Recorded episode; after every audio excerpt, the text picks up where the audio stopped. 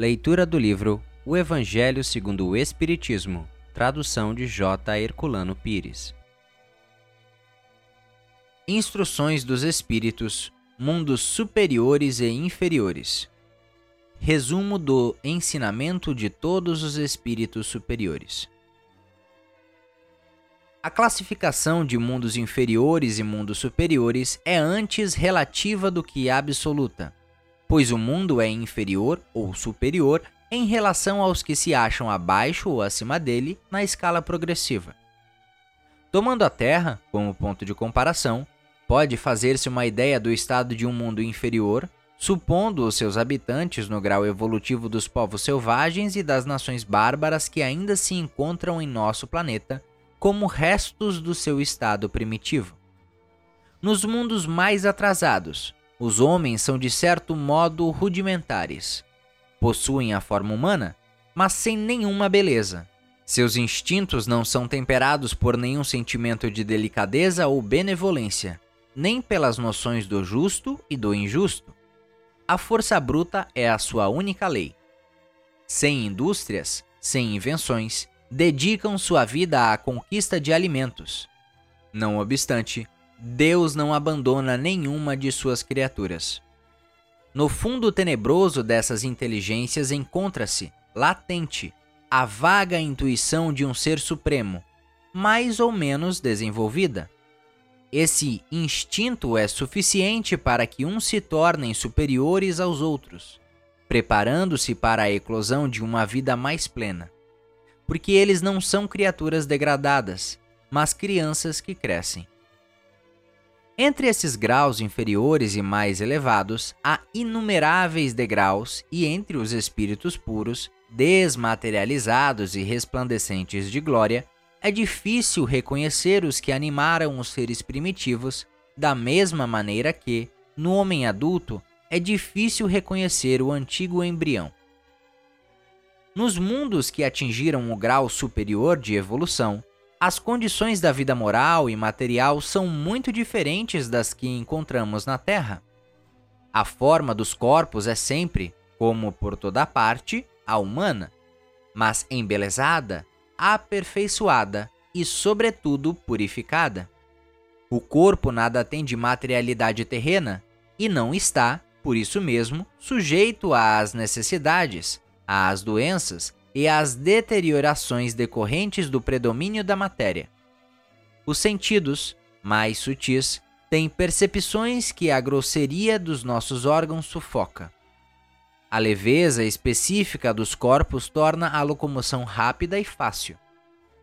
Em vez de se arrastarem penosamente sobre o solo, eles deslizam, por assim dizer, pela superfície ou pelo ar, pelo esforço apenas da vontade, à maneira das representações de anjos ou dos manes dos antigos nos campos elíseos. Os homens conservam à vontade os traços de suas existências passadas e aparecem aos amigos em suas formas conhecidas, mas iluminadas por uma luz divina, transfiguradas pelas impressões interiores que são sempre elevadas.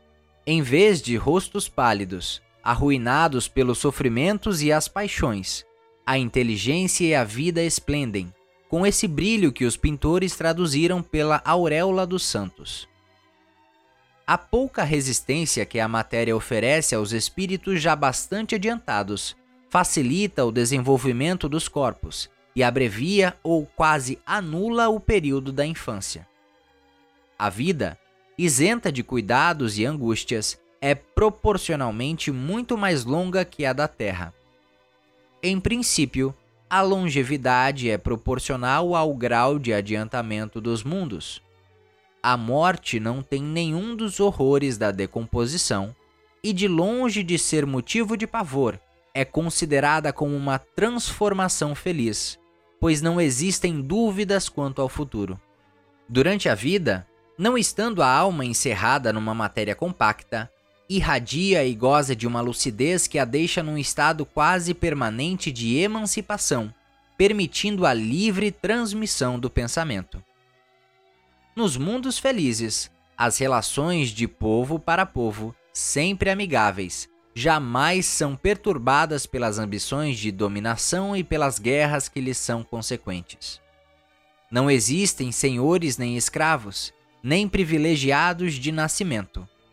Só a superioridade moral e intelectual determina as diferentes condições e confere a supremacia. A autoridade é sempre respeitada, porque decorre unicamente do mérito e se exerce sempre com justiça. O homem não procura elevar-se sobre o seu semelhante, mas sobre si mesmo, aperfeiçoando-se.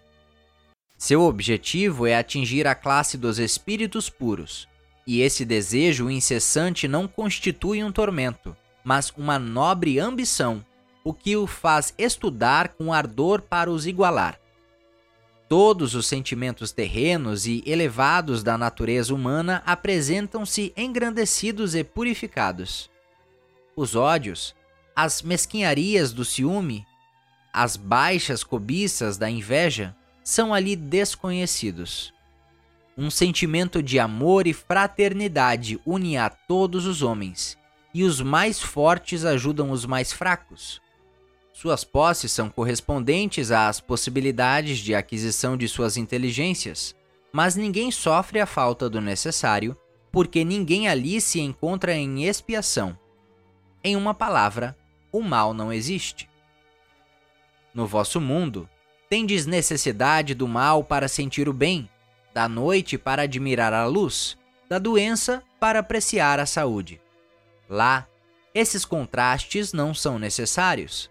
A eterna luz, a eterna bondade, a paz eterna da alma proporcionam uma alegria eterna que nem as angústias da vida material nem os contatos dos maus, que ali não têm acesso, poderiam perturbar.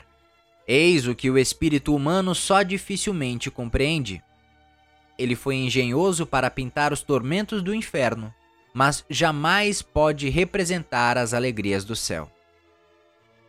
E isso por quê? Porque, sendo inferior, só tem experimentado penas e misérias, e não pode entrever as claridades celestes. Ele não pode falar daquilo que não conhece, mas, à medida que se eleva e se purifica, o seu horizonte se alarga e ele compreende o bem que está à sua frente, como compreendeu o mal que deixa para trás. Esses mundos afortunados, entretanto, não são mundos privilegiados, porque Deus não usa de parcialidade para nenhum de seus filhos a todos concede os mesmos direitos e as mesmas facilidades para chegarem até lá. Fez que todos partissem do mesmo ponto e não dota a uns mais do que aos outros. Os primeiros lugares são acessíveis a todos. Cabe-lhes conquistá-los pelo trabalho, atingi-los o mais cedo possível ou abandonar-se durante séculos e séculos no meio da escória humana. Muito obrigado por assistir o nosso podcast. Se você gostou, deixe seu like e compartilhe. Dessa forma, poderemos juntos espalhar cada vez mais a luz do Cristo Consolador.